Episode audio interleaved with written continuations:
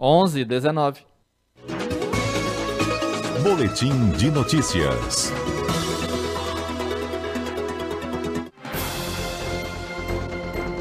CBN Conexão Brasília com Rômulo Pinheiro.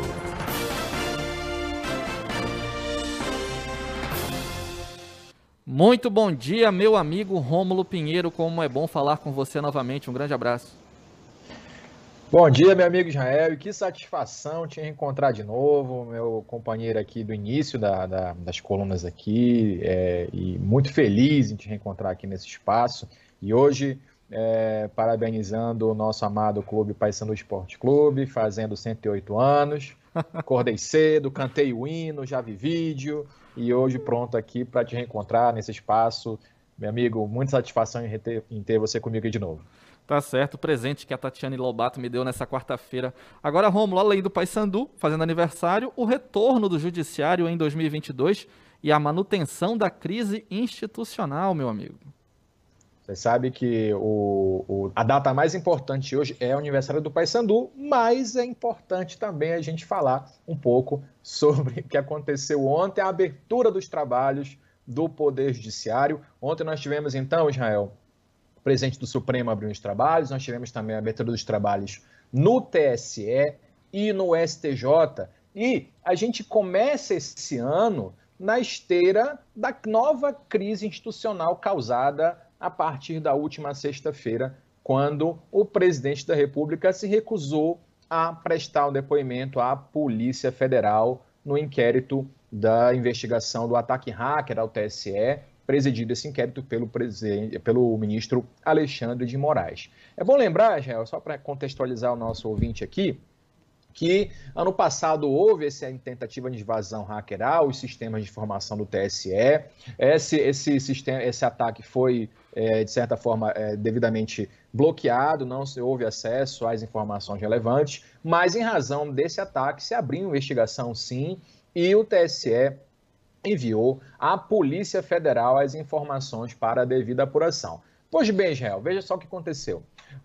Um deputado aliado ao presidente da República, membro da comissão eh, na época da, da PEC do voto impresso, pediu acesso a esse inquérito, e ele era sigiloso sim, para que esse, esse inquérito fosse utilizado para estudos dentro da comissão para a, a proposta do, do voto impresso. E a Polícia Federal cedeu esse acesso, sigiloso, mas cedeu ao deputado, e esse deputado levou ao presidente da República o inquérito sigiloso. E o presidente da República é, é, reproduziu trechos do inquérito numa live ocorrida nas lives, famosas lives de quinta-feira do presidente, ocorrida no passado.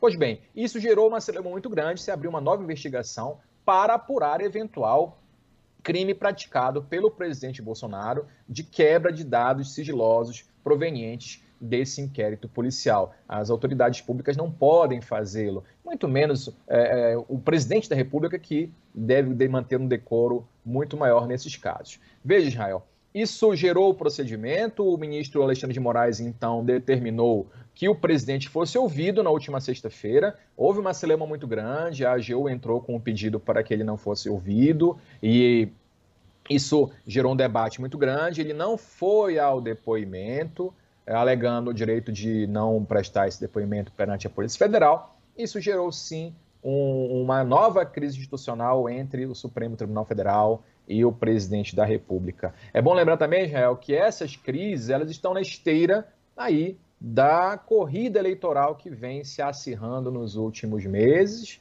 e a, tendência, então, é que se acirre cada vez mais. Hoje, a Polícia Federal informou ao ministro Alexandre de Moraes a ausência, oficialmente a ausência do presidente, mas informou que essa ausência não trouxe danos ao inquérito, mas que sim a delegada responsável pelo caso viu fortes indícios de que o presidente teria praticado o crime do artigo 325 do Código Penal, que é exatamente fornecer dados sigilosos, deixar acesso a dados sigilosos é, para a, o público em geral. E olha, Israel, para você ver, ontem nós tivemos a abertura do, do, do ano judiciário, o presidente Fux uh, uh, fez um discurso é, moderado, mas dando indicações de que as eleições teriam que ser respeitadas. Mas, ao final do dia, o ministro Luiz Roberto Barroso desceu é, é, cerradas críticas ao presidente da República, informando que ele deliberadamente expôs essas informações perante o público e que causou graves transtornos ao processo democrático é, é, é no Brasil. E isso acirra mais ainda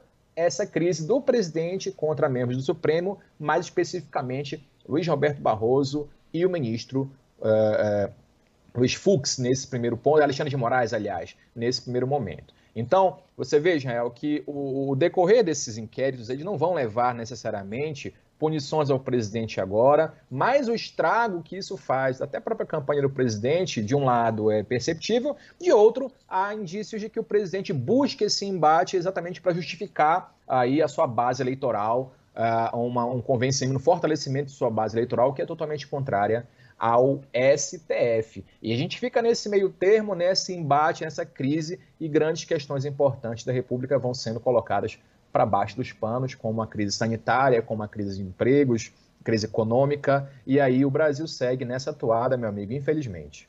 É, o presidente da República, Jair Bolsonaro, que recentemente se filiou ao PL, muito provavelmente deve ser candidato à reeleição, a menos que tenhamos uma reviravolta. Ele que aparece geralmente em segundo lugar nas pesquisas, num eventual e provável confronto de segundo turno contra o ex-presidente Luiz Inácio Lula da Silva. Agora, ao longo deste 2022, Rômulo, judiciário iniciando os trabalhos, que outras pautas podem vir a prejudicar ou preocupar o presidente Bolsonaro nessa sua caminhada para uma reeleição? Em linhas gerais, temos ainda aí uns três minutos.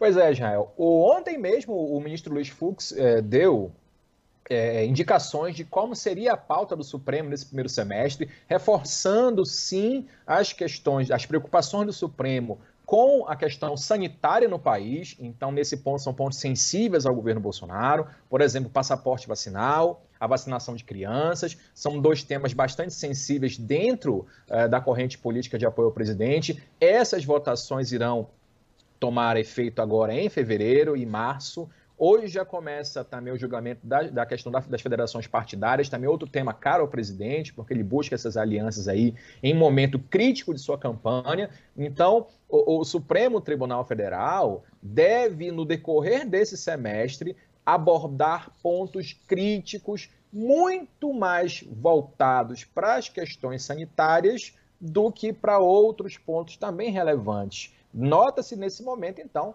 que há também dentro do Supremo uma preocupação muito forte em, em não acirrar essa crise, mas também dar uma resposta adequada ao presidente, pois que já há indícios, pelo menos dentro do TSE, de que o presidente busca justificar uma eventual derrota com é, supostas alterações políticas dentro dos tribunais superiores e do próprio STF.